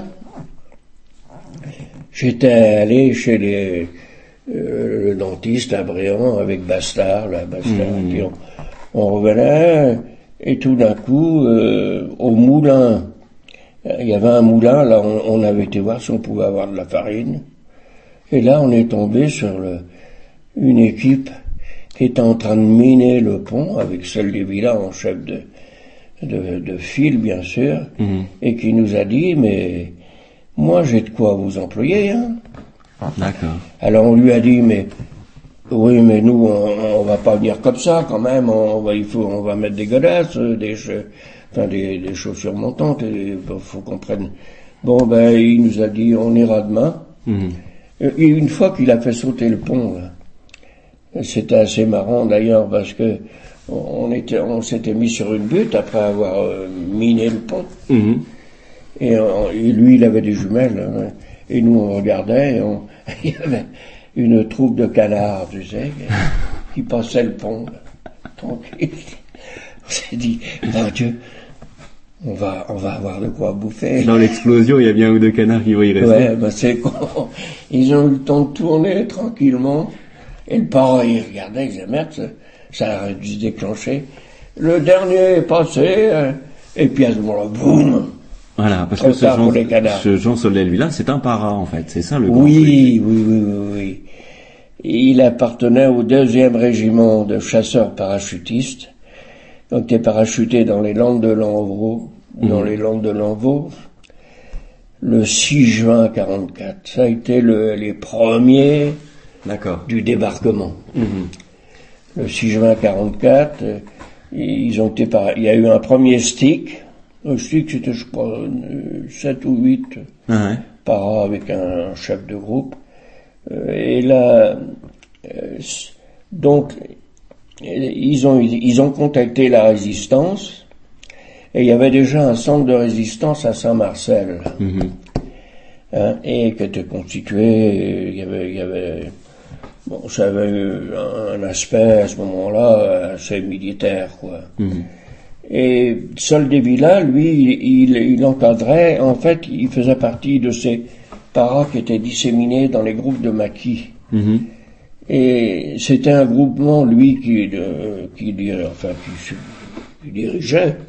C'était des FTP, FFI, Mhm. francs-tireurs partisans FFI, mais c'était de l'obédience communiste. Quoi. Mhm. Et donc, lui, il nous a dit, euh, bon, allez, vous venez avec moi, là, et on ira demain à votre centre d'apprentissage voir un peu ce qu'il est, ce qu'il en est. Et le lendemain, on est revenu avec lui, on a passé la nuit, bien sûr, euh, au maquis. Mhm. On est revenu avec lui, il a fait réunir les apprentis, il a tenu un discours, euh, vous n'avez rien qui vous parle, hein. et le, euh, le, le chef du centre d'apprentissage, qui était un nommé Labance, tu sais, il y avait trois galons, euh, il était en uniforme d'ailleurs là-bas encore, Et il regardait, mon gars. Mhm. Et qu'est-ce qui me tombe sur la tronche, là, parce que il était responsable, quand même, de tous ces jeunes qui avaient Ouais. 15, 16, 17 ans. Alors, ça lui plaisait. Allez, et il, a quand même euh, réussi, et on était 13, euh, ou 12 ou 13. À partir? Oui Mhm. Ils sont tous là, d'ailleurs. Alors ouais, oui, dans les petites photos que vous avez sorties, Ouais, il y a une photo effectivement de groupe où Il y a on même voit, un Marocain en voiture. ouais, où on voit euh, une, une bonne vingtaine, on dirait. Oui, mais il y, a- y avait d'autres que les gars de la, ma- de la marine, comme ils nous appelaient, les gars de l'arsenal, ils nous appelaient. Et on, on- on- on tranchait un peu sur les autres, qui étaient euh, des- souvent des, des types de, de fermes, euh, Mhm. des cultivateurs, des trucs. Nous, on avait... on- Ouvrier quoi, ouvrier oui, et puis euh, on, on savait, euh, j'avais formé avec Jacques Bourvelec une équipe de scouts euh, Mhm. au centre d'apprentissage, Mhm. où j'ai les photos là, on voit rentrer là, en, gros, en fil là, les- mais je, je les rechercherai, mais ils sont dans les, je sais pas où. Et donc, on, on est venu au, euh, il, il a donc harangué les apprentis, et finalement, on était 12 ou 13, je crois que c'est 12. À partir au maquis, là, tous ceux qui ont, tu vois, des- Mhm. les- les- Ouais, sur la photo, on Ouais, voit ouais, effectivement ouais, euh, comme euh, un pas un des bleus, mais avec des, des, des bérets comme ça, un, un peu tenue ouvrier en fait. Hein? Un petit peu en tenue d'ouvrier, on dirait. Ouais, ouais, ouais, pas, pas tout à fait. je Pas tout à bah non, pas tout à fait. Ouais. Et vous êtes parti comme ça. Puis, Et alors on est on est on est parti au maquis et là avec le para euh, ben lui euh, c'est presque un demi-dieu pour nous ce type. euh. D'abord il venait de là-haut, hein, euh, parachuté, il maniait le plastique et tout. Là c'est là où je t'ai dit quand on a fait sauter une une ligne haute tension là. Après avoir bien malaxé les- le plastique, euh, mis ça dans les euh, les croisements, quoi, les, Mhm. dans les ferrures euh, du pylône, quoi. Mhm. Mis des détonateurs dedans, puis c'est lui qui réglait les détonateurs. Ouais. Et c'est là où euh, je t'avais raconté, là, il y avait un paysan à côté qui était en train de charver son champ. Il l'avait même pas prévenu de ça. Quand, quand le, le pylône est parti en morceaux, les, les, bouts de ferraille en l'air, même pour nous, on n'était pas très loin. Ah, moi, j'aurais vu le cheval avec la charrue. Et, euh, c'était le quartier le- Ah ouais, c'était le quartier, le quintet dans l'ordre, là. hein. Ah, Ah ouais, ouais. Donc ce soldat là comme ça, il anime un- tout un petit groupe qu'il a qu'il a réussi à constituer en fait. Oui, et il nous avait fait euh, pas mal de choses, mais c'était une tête brûlée, quoi. On, patrouille comme ça, parce qu'on patrouillait quand même un peu. hein. Euh, Une fois, il, a entendu un bruit de camion, là. Il, allait dans le fossé, il nous a- Mhm. la moitié dans le fossé, la moitié dans l'autre, et on attendait, nous, euh, on avait des stènes. Vous étiez équipé quand même un petit peu alors du coup. Oui, on avait des stènes et des grenades. Mhm. Et il y avait un fusil mitrailleur. euh, oui, pas. Il n'y avait qu'un fusil mitrailleur, c'est celui qu'on voit là d'ailleurs. Mhm. Oui, au point de vue grand. euh, et là, on, on était dans le fossé, lui il se met au milieu de la route. Et il voit le camion, un camion allemand, il avait là par une carabine à crosse pliante. Il tire dans le camion. Le chauffeur, il a tué le chauffeur, non, parce que le, chau- le camion est parti dans le fossé, Mhm. mais du camion à l'arrière. Mhm. Et, et les Allemands, ils sortaient. Mhm. Ah ben voilà autre chose. Et nous, on était dans le fossé. Et après, il y avait un camion encore qui arrivait derrière. Alors il nous a dit, allez, repliez-vous, les gars. On s'est repliés. Les oreilles en arrière, et puis... euh, Mais en fait, c'est lui vraiment qui, qui gérait le truc. Enfin, Ah je veux oui. dire, il, mais vous, vous viviez comment en fait? Vous, vous dormiez où? Vous alors, mangez oui, comment? alors on mangeait, on dormait sous des tentes, Mhm. hein, des- mais, mais les tentes étaient constituées par les, les, les, para- les, Les parachutistes parachutes. Les parachutes Les parachutes. Hein Hein. Et euh, en fait, on, on allait dans les fermes, on quémandait et puis on, on nous donnait souvent un bol de lait chaud ou un, Hein. de- un bout de lard, euh, du, pain. Mais euh, c'était, euh, c'était, c'était pas organisé quoi. Comme sur le front de l'Orient quoi. Quand on était. à- Bon, alors on est arrivé à Logminé parce que euh, quand même un, un beau matin, euh, il nous dit. euh, Allez, on va délivrer le Gminé. Le débarquement avait eu lieu alors dans ces Oui. cas-là. Ah, d'accord. Ouais, ouais, ouais, le débarquement. Parce que lui, il a été parachuté la nuit du débarquement. C'est ça, ouais. Hein, enfin, lui, euh, les premiers, Mm, les premiers mm, sticks. Après, euh, lui, je sais pas s'il a été parachuté, euh, quand exactement il a été parachuté. Et donc, le, les, les Allemands, donc, euh, à un moment donné, ont retraité sur l'Orient. Hein, quand euh, Patton, euh, il y a eu la percée d'Avranches, Voilà, ouais. hein, avec la troisième armée Patton, là, et qu'ils ont, ils ont envoyé des, des colonnes blindées Mhm. à la fois sur Nantes, sur Vannes, sur Redon, et sur Brest, bien sûr, et sur l'Orient. Mhm. Et donc, le, et les Allemands, eux, euh, ils avaient l'ordre de constituer une place forte euh, à Saint-Nazaire, à Nantes. euh, Ouais, sur les bases maritimes, en fait, qu'ils voilà, avaient installées. et à la base Mhm. sous-marine de l'Orient en particulier. Et donc, les, les- les- les- nous, on est arrivés à Logminé après une marche de, à pied de 27 kilomètres quand même. hein. On Mhm. était à ce moment-là du côté de Ratnac. Là. Mhm. Et on avait, on était quand même supérieurement équipés parce qu'on avait une, une charrette avec un cheval. Et dedans, on avait nous, les, la réserve de munitions. Puis, Mhm. je sais pas,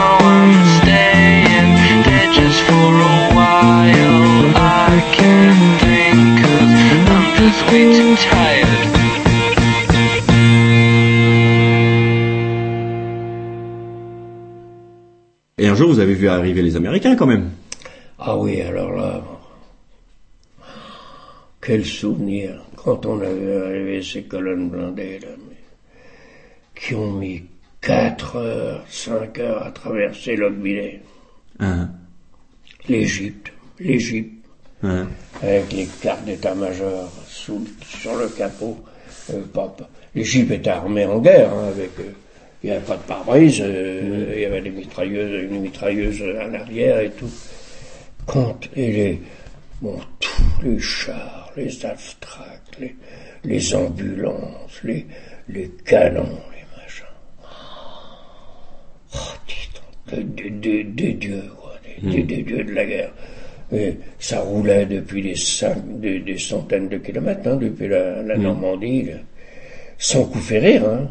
Ouais. Et ils sont arrivés devant l'Orient et ils ont dit, tiens, en traversant un bon, euh, ça y est, on va, on va prendre l'Orient. Euh, oui, mais manque de peau.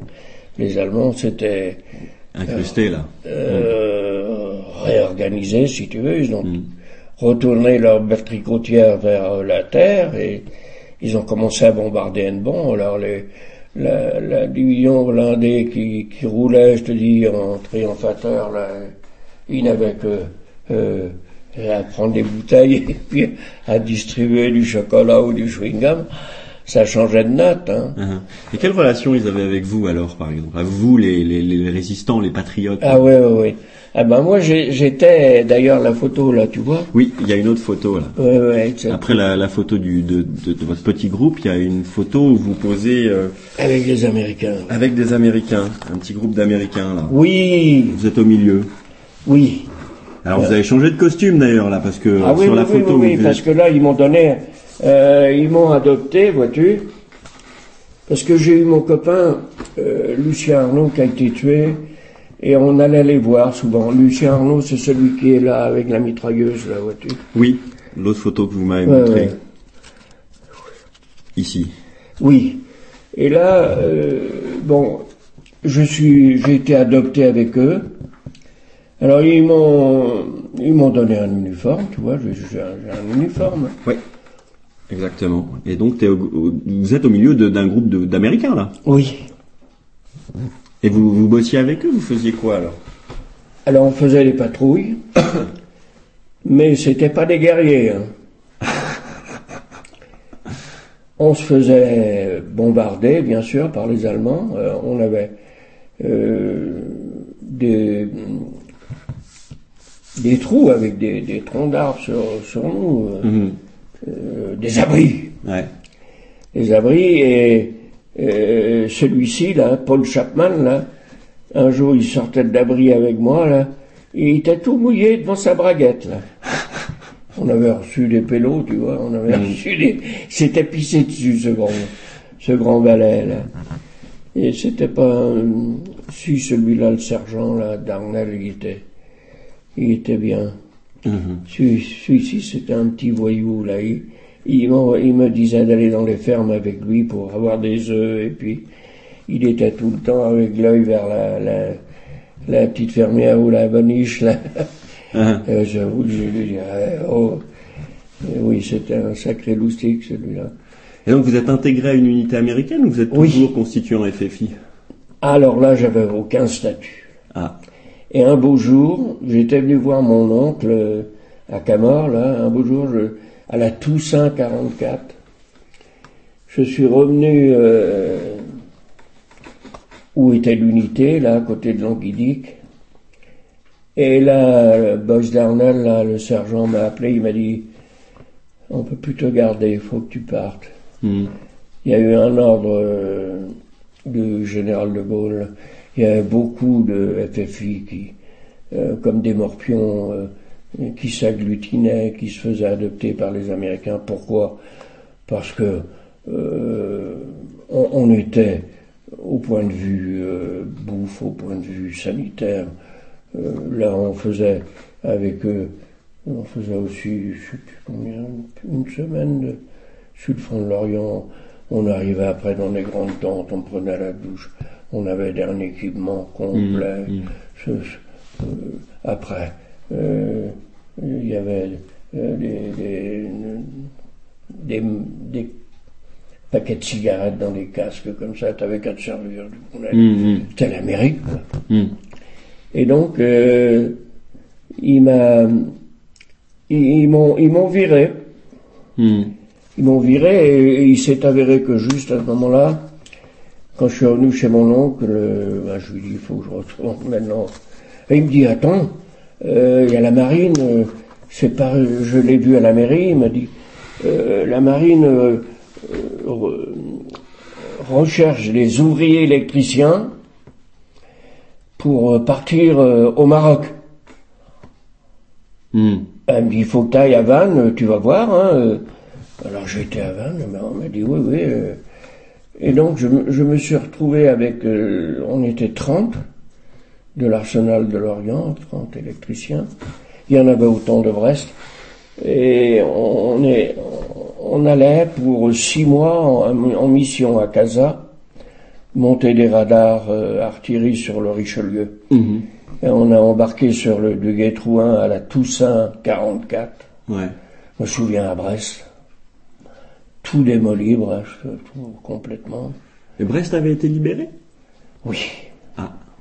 Euh, Les Américains ont perdu 10 000 hommes à prendre Brest. Mhm. C'est pour ça qu'après, ils, ils n'ont pas voulu prendre l'Orient. que Lorient c'est resté une poche jusqu'à la fin de la guerre, si je me souviens ouais. bien. Mhm. Ils, ils ont dit, bon, ils avaient perdu trop d'hommes à prendre Brest, et puis faut dire que euh, quand même euh, le port artificiel avait joué son plein rôle, Mhm. et ils avaient libéré Brest, Cherbourg, Mhm. donc euh, l'Orient avait stratégiquement avait plus d'intérêt. Mhm. plus d'intérêt. Et, et donc euh, tu me disais Donc du coup, tu t'embarques à Brest? Oui. Et là, on n'est pas, on a, on a fait escale à Plymouth là pour faire du, du mazout, Ouais. mais on n'est pas descendu à terre. hein. On est resté à bord du, du, du guet. On couchait dans les coursives d'ailleurs. On nous avait donné une couverture et puis, puis on est arrivé à Casa. Alors là, c'était le soleil, c'était les oranges, c'était le vin rouge. Il y en a d'ailleurs qui ont abusé, ils voyaient des rats bleus après qui au plafond.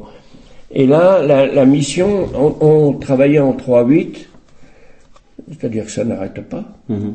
Mais moi, euh, le- en tant qu'ouvrier, on tirait les câbles dans les coursives, on, on fixait les câbles, on ne travaillait pas sur les radars. hein. Mhm. Et euh, donc, au, au bout de trois mois, on nous a dit, ça y est, ben, c'est fini, vous retournez maintenant, ça devait durer six mois, vous retournez à, alors, à- dans vos ports respectifs. Et c'était fini parce que la guerre était finie, c'est ça? Non, Non non, non. Non, non, ça c'était janvier 45, Ouais. et la guerre, ça a été mai 45. Ouais, ouais, ouais. Ouais, alors euh, moi je me suis dit, bon, qu'est-ce que je fous hein Alors, euh, l'Orient avait été détruit, l'arsenal, ça m'a... Mhm. Oh, j'ai dit, je m'engage dans, dans, dans l'aéronaval. On m'a dit, non, ça marche pas, l'aéronaval, ça, ils prennent pas. Bon, ben, dans l'armée de l'air. Alors, comme j'avais été FFI, Mhm. J'avais le privilège de pouvoir m'engager euh, n'importe où, à n'importe quel âge. Mhm. Ah oui. Mhm. Ouais, et je me suis engagé donc dans l'armée de l'air. Et on m'a envoyé à, à Fès faire mes classes euh, pendant trois mois là. Mhm. Euh, bon, c'est pas marrant, hein. Puis, il y avait des scorpions là-bas quand on faisait des, des crapahus là. Mhm. Et donc, euh, alors je voulais faire radio navigant Mhm. parce que j'avais été électricien, là, tout ça. Et puis, euh, je, mais pour faire radio navigant, il fallait prendre un engagement de 5 ans dans l'armée de l'air, hein, Mhm. et c'était même pas résiliable à la fin de la guerre, je me souviens même plus. Et donc, euh, mais pour rentrer aux écoles de préparation au personnel d'avion, il y avait un centre de préparation euh, CPPN, ça s'appelait. D'ailleurs, j'ai des, des, des, des documents là du, du CPPN. Il, il fallait être bachelier ou euh, du niveau. Mhm. Alors, euh, on m'avait dit, ben, vous passez un examen probatoire. J'ai passé l'examen, ça a marché. Et je me suis trouvé comme ça, à Casa. Je suis revenu à Casa, où était le centre de, Mhm. de préparation du personnel navigant, là, sur la route de Mazagan. là. Et je me suis retrouvé sur le 25e départ Amérique. Ah, départ pour les Amériques. Ouais. tous les mois, il y avait 125 types qui partaient. Hmm. Et sur les 125, il y en avait peut-être 30 qui faisaient pilote, d'autres euh, navigateurs, d'autres euh, mitrailleurs. Les plus minables étaient mitrailleurs. De... bon. Mais tout, tout le monde revenait avec un brevet américain. Hein. Et donc, euh, on devait partir au mois de mai. Alors, on était à Casa, on, on avait les cours d'aérodynamisme, de, de- de pas mal de, de- des cours d'anglais surtout. Oui, oui, je me demandais si vous parliez anglais. Oui, oui, Euh, oui, oui, on, on avait, c'était le cours le- qui avait le plus de- d'heures de, de- Mm. d'attribuer. Et donc, euh, là, alors là, oh, j'ai, euh, j'ai des photos là de, avec mes collègues là. Et, donc, euh, c'était, euh, Plein de promesses, l'Amérique. oh, c'était le, le- comment dire, le, le mirage transatlantique. quoi. Hmm. Et donc, euh, ça, ça a duré ça de, ben, de février, ouais, février à, à mai, quoi. Et au moment où, on- où le bateau devait partir, hein, il y a eu l'armistice. Et on nous a dit, bon, euh, les Américains ont besoin de tout leur Liberty Ship pour reporter leur effort de guerre sur le Pacifique. Hmm. Alors vous allez attendre. Alors on a attendu. Et au bout d'un moment, euh, à l'automne euh, 44, 45, l'automne 45, on nous a dit on vous renvoie en France. Alors on était arrivé à Vichy, on était à le réquisitionner. À Vichy? À Vichy. Pas à Guingamp, à Vichy. Quatre par piole. Et bon, bien sûr, liberté de manœuvre, alors tant qu'on avait un peu de sous, Hmm. on s'en sortait. Mais adieu le rêve américain. Ah ouais, ouais. Mais c'est, c'est pas là que ça a fini le rêve, c'est que de Vichy, où on est resté, il y avait un camp, là, le camp Anne-Marie Menu, sur la route, euh, au bord de la- de l'Allier, là, euh, où on avait, on recommençait les cours. Donc je me suis dit, bon, ben, c'est fini, maintenant, je- ça, ça, ça suffit, quoi, je reviens à Lorient. Hmm. Mon Dieu, quel triste retour. Hmm. Alors là, je reviens à Lorient. On m'affecte à la base sous-marine, électricien à la base sous-marine. Hmm. Tous les jours sous la lumière, sous le soleil à 220 volts. Pas savoir quel temps il faisait, il avait tombé des cordes ou quoi. Et euh, un chef d'équipe, un con, il m'avait donné un collecteur à faire. Un collecteur de, de, de moteur électrique. C'est constitué par des, des fuseaux comme ça en cuivre. Et, et là, je, alors je, je me disais, je- c'est vraiment la merde, quoi. Bon. Et puis en plus, j'avais pas de logement. Hmm. J'étais chez ma tante, là. Hmm. Et donc, c'était, c'était la merde. Hmm. Et puis un beau jour, euh, il y a- les water étaient tout à fait au bout du quai. Puis un beau jour, je vais au water euh, et je croise mon nommé Labance, l'ingénieur du génie maritime, qui était le chef du centre d'apprentissage quand on a Ouais. euh, quand on a été dévoyer les, les arpètes là. Ouais. Il me dit tiens culot, qu'est-ce que vous faites là? Ben, je, je suis revenu, je suis à la base sous-marine. là. Ah bon? Et ça va? Non, ça va pas du tout. Bon, je vais raconter un peu. Je lui dis voilà. je- Mais il me dit qu'est-ce que vous avez fait après le, le maquis là? Qu'est-ce que vous êtes devenu? Ben, je suis parti à Casa, euh, monter des radars sur, Hmm. sur le Richelieu. Ah oui, ah oui, oui, c'est vrai, oui. Et, et après, ben, je me suis engagé dans l'armée de l'air, et puis bon, euh, et puis ça, mal, ça n'a pas, euh, ça n'a pas abouti.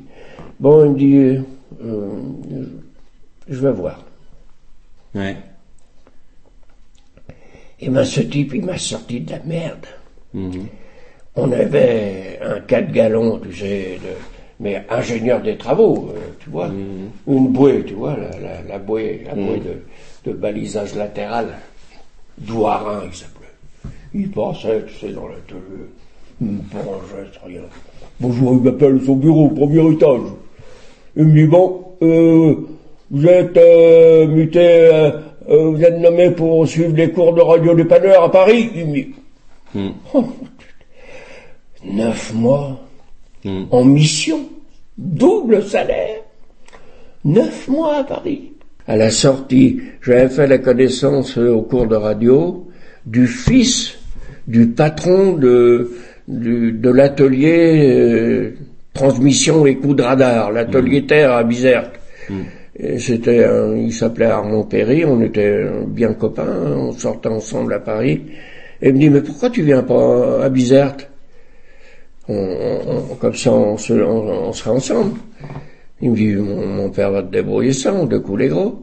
Et effectivement, euh, à la sortie du cours de dépanneur, muté à, à, à Ferryville, et parti en mission, alors là, culotté encore. Un coup de, de peau, là. Euh, donc, euh, euh, mais je venais de me marier. Mais ma femme n'était pas prévue. pour- Et je, je, j'ai dit, oh, bon, on va- essayer, hein, on va tenter le coup. Et le, le Bosco, qui était le maître principal qui était au bureau des passages, il m'a dit, ah oui, euh, il me faisait le billet, quoi, pour le billet de passage pour euh, l'Alphée. C'est un, un yacht qui avait été réquisitionné par la, la- la marine française et qui faisait le transport des passagers de, Mhm. de Toulon, puisqu'on embarqué à Toulon. À Toulon, euh, Ferryville, quoi. Et il m'a dit, ah, vous êtes radio dépanneur? Et oui, et je sors d'un cours, là. Il me dit, dites donc, j'ai un gros poste de marine, là. Il est en panne, vous pourriez pas venir chez moi, le... J'étais un coup de... voilà autre chose. Moi, je vais perdre la figure. Parce que, bon, euh, il y a poste de radio et poste de radio, hein. Surtout que il m'avait dit, c'est un grand bazar. J'ai une usine à gaz, son truc, là. Et puis, euh, euh, je lui dis, mais j'ai ma femme avec moi. Ah bon? Ah ben, on va arranger ça. Il me dit, eh bon, alors, euh, je compte sur vous pour le poste de radio. Bien sûr. Bon, il me dit, euh, votre femme va prendre votre place sur l'Alphée, mais vous, vous allez partir sur la Romanche. Un porte-avions. Je vais coucher sur le pont dans un avion. Et donc c'est en, en- en lui dépannant son, son poste de radio que tu as pu que vous avez pu partir avec votre femme. Euh, Tunisie. Oui, une nouvelle vie. quoi. Nouvelle vie qui Comme, commençait. euh, ouais, ouais. ouais. Encore une de ces rencontres euh, Ah ouais, qui a émaillé toute cette euh, bah, toute la partie de votre vie qu'on vient de, Oui. de retracer C'est ensemble. ça, voilà.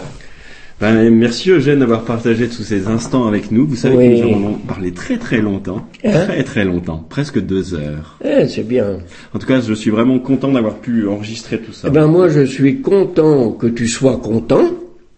Hein Comme disait l'autre, là, vivant heureux, vivant content, mais vivant content et heureux. C'est ça, non? Non, vivant longtemps, vivant heureux, vivant longtemps, vivant longtemps heureux. C'est ça. Euh, ben, on va dire que c'est la conclusion de cette histoire. si tu veux. Merci bien. C'est moi.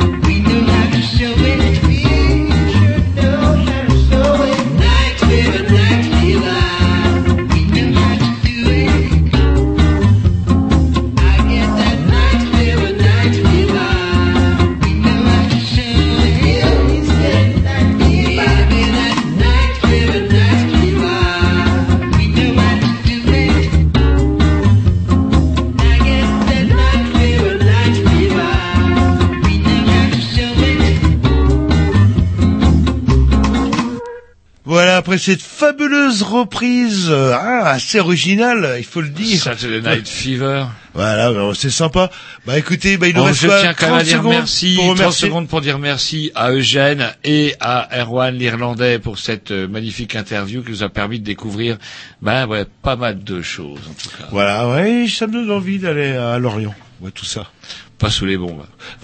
Alors on vous dit salut, à la semaine prochaine, et on vous laisse, euh, la, on laisse la place. compagnie de Dub Revolution. Ouais, comme une petite branchée de chronique, là, cette ils tout ont- saute, ouais. tout saute. Je sais pas ce qu'ils ont. Je sais pas. Mauvaise saison, peut-être, l'humidité. C'est parti. sait Salut.